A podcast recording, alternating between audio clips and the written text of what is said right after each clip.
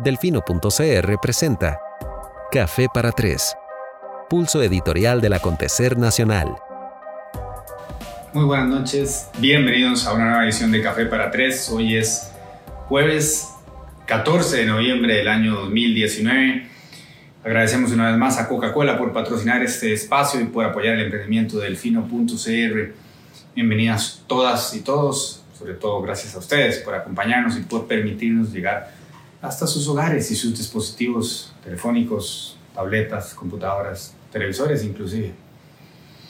Saludos a quienes nos están escuchando por la plataforma Spotify en reproducciones posteriores no en vivo. El programa de hoy se llama Carlos Alvarado en la revista Time, el informe del Estado de la Nación y un par de novedades de delfino.cr. Trataremos de no robarles mucho tiempo, sabemos que muchos de ustedes están celebrando a lo lindo y a lo grande la victoria de 2 por 1 de la selección nacional contra la selección de Curazao.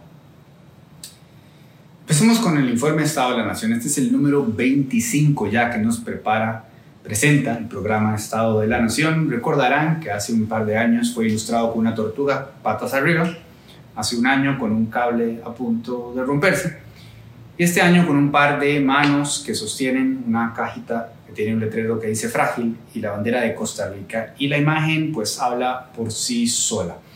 En términos generales el panorama es menos pesimista para el país, por lo menos eso es lo que interpreta el Estado de la Nación después de su profundísima investigación, pero podríamos decir que Costa Rica está estable, pero en efecto frágil.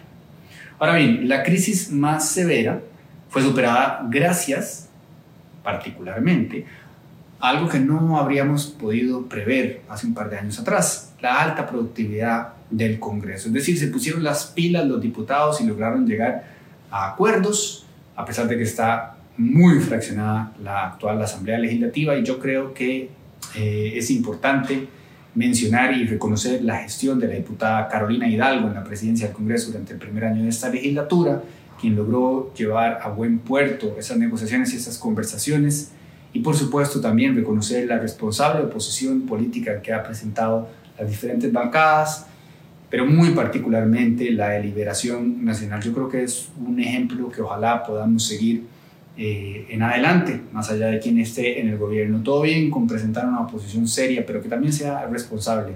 Y un buen ejemplo de eso ha sido definitivamente la gran mayoría de la bancada de Liberación Nacional, actualmente, por cierto, eh, a cargo este partido de la presidencia del Congreso en la figura de Carlos Ricardo Benavides, quien pareciera estar haciendo las cosas también, bastante bien, igual que doña Carolina. Ojalá las presidencias en el tercer y cuarto año continúen con ese camino. No es, em, no es frecuente que instituciones tan serias como el programa Estado de la Nación reconozcan el buen trabajo del Congreso y creo que en términos generales ciudadanía y prensa también lo hace, también lo hacemos. Sin embargo, el llamado general del informe del Estado de la Nación es que los líderes políticos se pongan las pilas y no aflojen.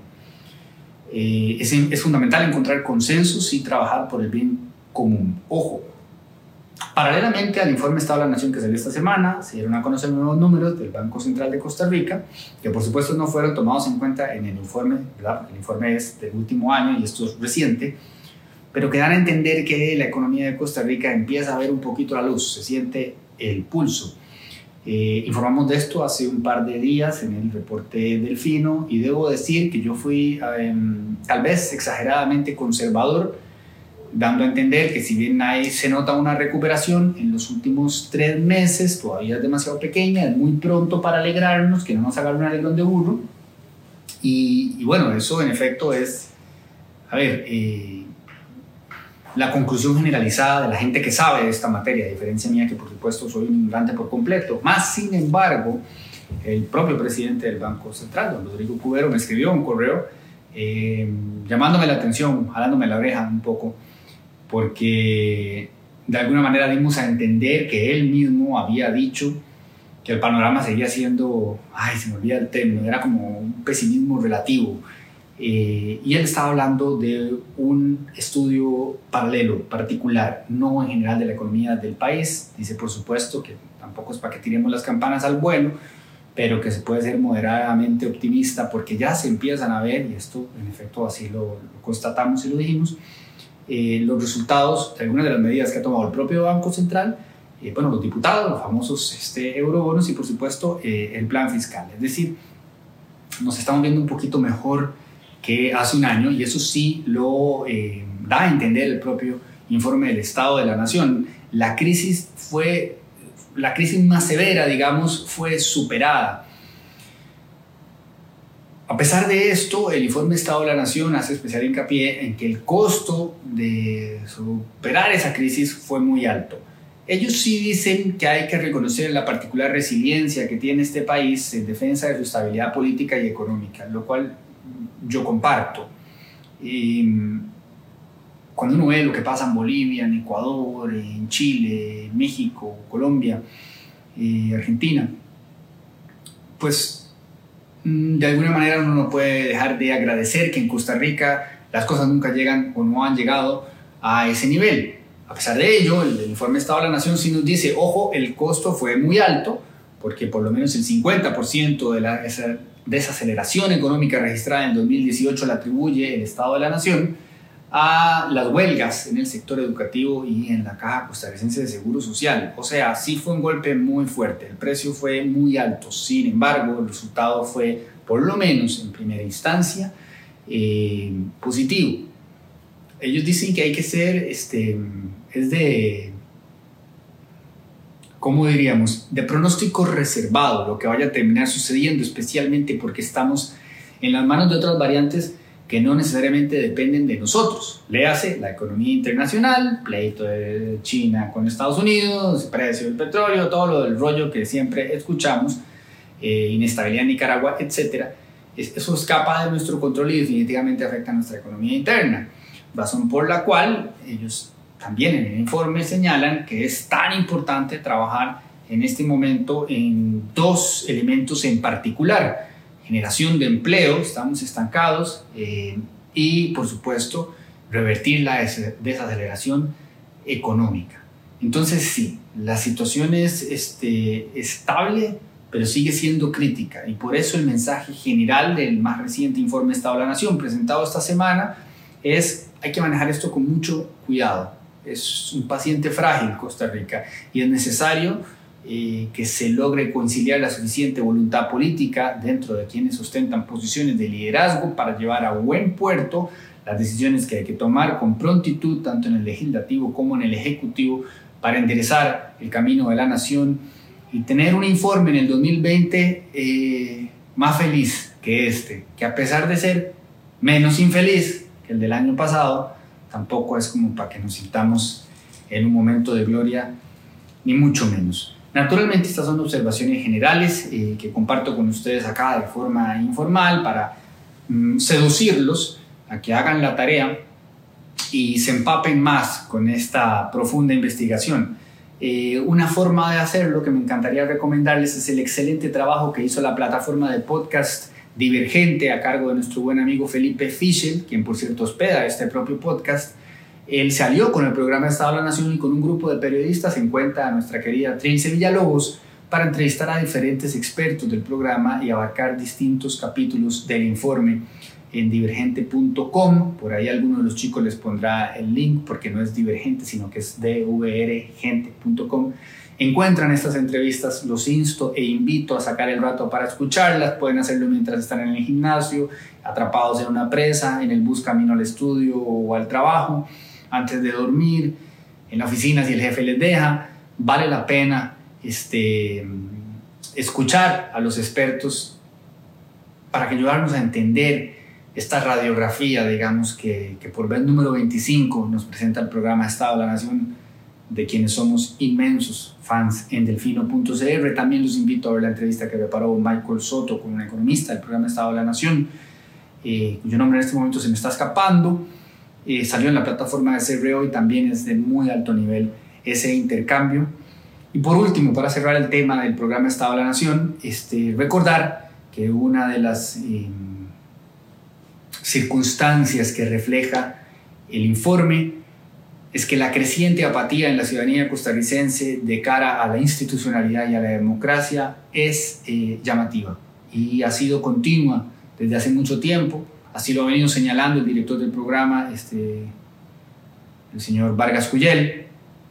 eh, y, siempre haciendo hincapié en que es importante que no le perdamos, no perdamos de vista esto y lo que puede implicar. En otras ocasiones yo he comentado que a veces es hasta comprensible que en términos generales los costarricenses sientan desinterés por la política a razón de que, pues sí, somos la democracia este, más estable en Latinoamérica y de pronto, ¿verdad? Empezamos a tomarnos eso un poquito por sentado, mientras que en otras naciones, bueno, ahora estaba viendo los números de, de votación en Uruguay, eh, casi que el 90% de la población que puede votar va a votar. Ahora bien, en la constitución de ellos dice que no solamente es un derecho, sino que es un deber, que me parece que la nuestra también lo dice, pero en el caso de las de ellos va un poco más allá hay como ciertos castigos si usted no vota. Pero lo que quiero decir es que en otras este, naciones latinoamericanas, no solamente hablando de la, del día de la votación como tal, sino en términos generales, la gente es más apasionada, le importa más, entiende más el vínculo que existe entre el interés de la ciudadanía y la respuesta del Estado.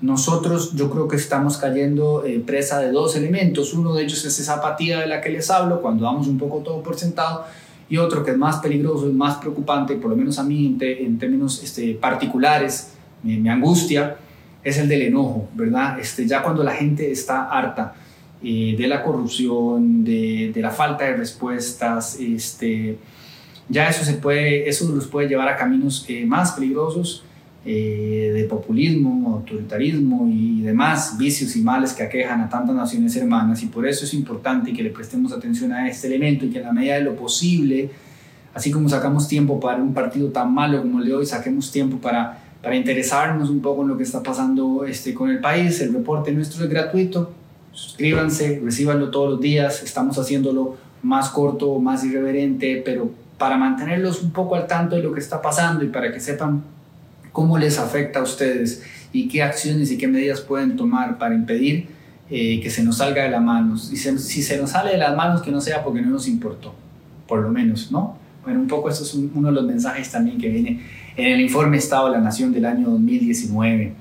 El otro tema de la semana, naturalmente, fue la portada de la revista Time, eh, que obtuvo el presidente Carlos Alvarado, y yo quería comentar esto desde dos hechos aislados, particulares, eh, que, llegaron muy cerca de mi radar. Obviamente todos tenemos una opinión al respecto. Eh, ha dado mucho de qué hablar. Jonathan Prendas dijo que el hombre es un ególatra, etc. pero yo quisiera entrarle al tema desde estos dos lugares. El primero es una conversación con un muy buen amigo. El segundo es un eh, comentario que hizo una periodista, Vanessa Loaiza, del periódico La Nación Arrancamos con la conversación de mi amigo cuyo nombre me voy a reservar para que no me lo despidan de su trabajo. Un amigo al que quiero mucho y respeto muchísimo porque es una persona, este, bueno, no solo inteligente y brillante, sino que es, em, es autocrítica y que se permite a sí mismo replantearse sus puntos de vista. Es más, se preocupa de no caer en, em, en, un, en, un, pensamiento radical, completamente encerrado, como que no es de estas personas que dicen, no, ya yo definí esto, no, al contrario, él, me hace una crítica muy fuerte, pero me dice, por favor, déjeme saber si estoy siendo extremo. Paso a leerle lo que él me escribió, me puso querido. Estoy mal si veo el tema de la revista Time como algo absolutamente intrascendente y si más bien me molesta. Yo solo veo un presidente con agenda personal y no con agenda país. Veo un megalómano idéntico a Oscar Arias, pero veo completamente absurdo comparar ser una de las 100 portadas digitales de Time con ganar un Nobel portada compartida con Bad Bunny, por cierto. La comparación que él dice de lo del Nobel es por algo que yo escribí en el reporte, ya paso a explicarlo. Dice mi amigo, ayer saqué dos horas para leer el, informe del Estado de la Nación y Costa Rica es un desastre. Además, el plan de Carlos Alvarado es una venta de humo absurda. Dame luz, que no sé si estoy en lo correcto o me he convertido en Santiago Abascal. Para quienes no ubiquen a Santiago Abascal lo pueden ir a googlear y entender un poco por dónde va el humor eh, de mi amigo a mí me gustó que estuviese abierto a, que lo conversáramos, porque la verdad es que tampoco es como que yo estoy tan distante de la posición de él. Yo no comparto esa carga de negatividad y de hostilidad que él le pone. Por ejemplo, me, sobra que hable de, de que la portada compartida con Bad Bunny, por cierto, ese argumento se lo recibo a prendas o a algún fanático, pero no a una persona tan inteligente como mi amigo, porque todos tenemos claros que, bueno, son 100 personalidades de diferentes rubros, hay gente de deporte, hay gente de música, y si Bad Bunny es un reggaetonero muy famoso y popular, pues evidentemente va a estar ahí y podría estar cualquier otro impresentable. Eso no es relevante.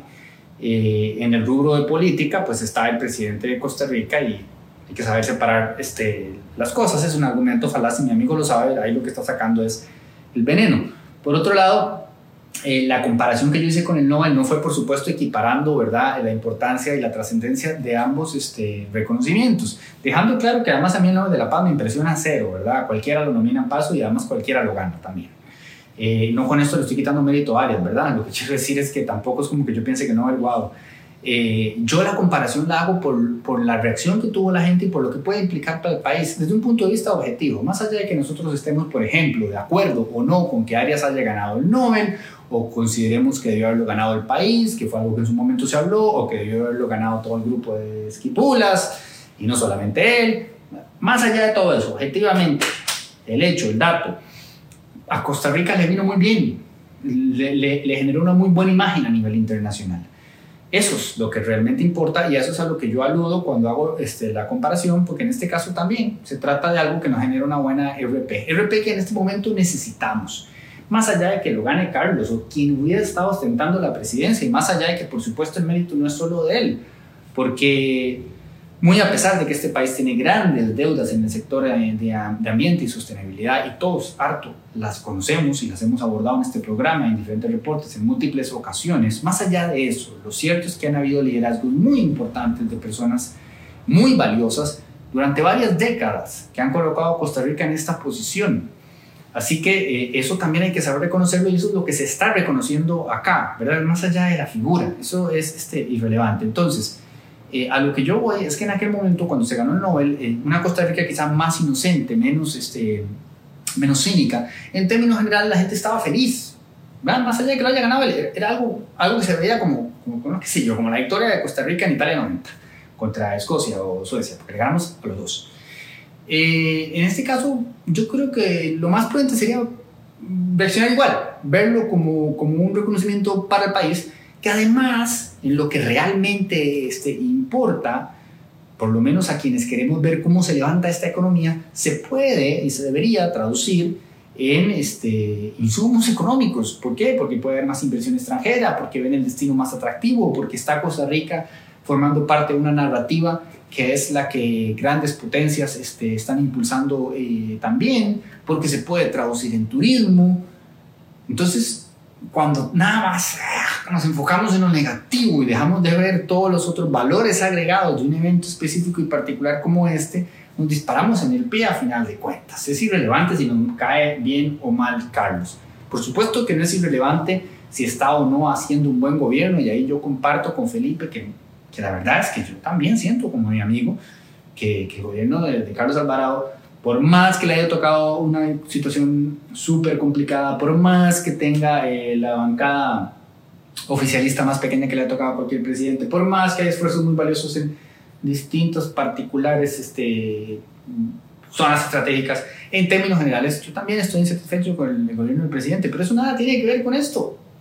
O sea, una cosa no excluye la otra y tampoco hay que verlo como algo personalizado en él. Hay que ver el valor agregado que pueda traer para potenciar el país, especialmente cuando estamos hablando, recién lo mencionamos, de que la situación económica internacional está complicada. Entonces hay que agarrarnos de lo que sea que nos podamos agarrar para que nos noten y para que pongan plata acá y para que vengan a visitarnos, porque ese es uno de los principales pulmones de nuestra economía.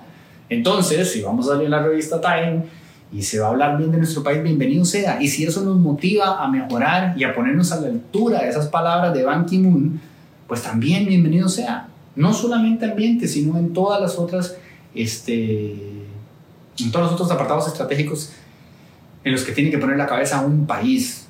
Eh, pues empleo, educación, turismo, red vial, infraestructura, etcétera.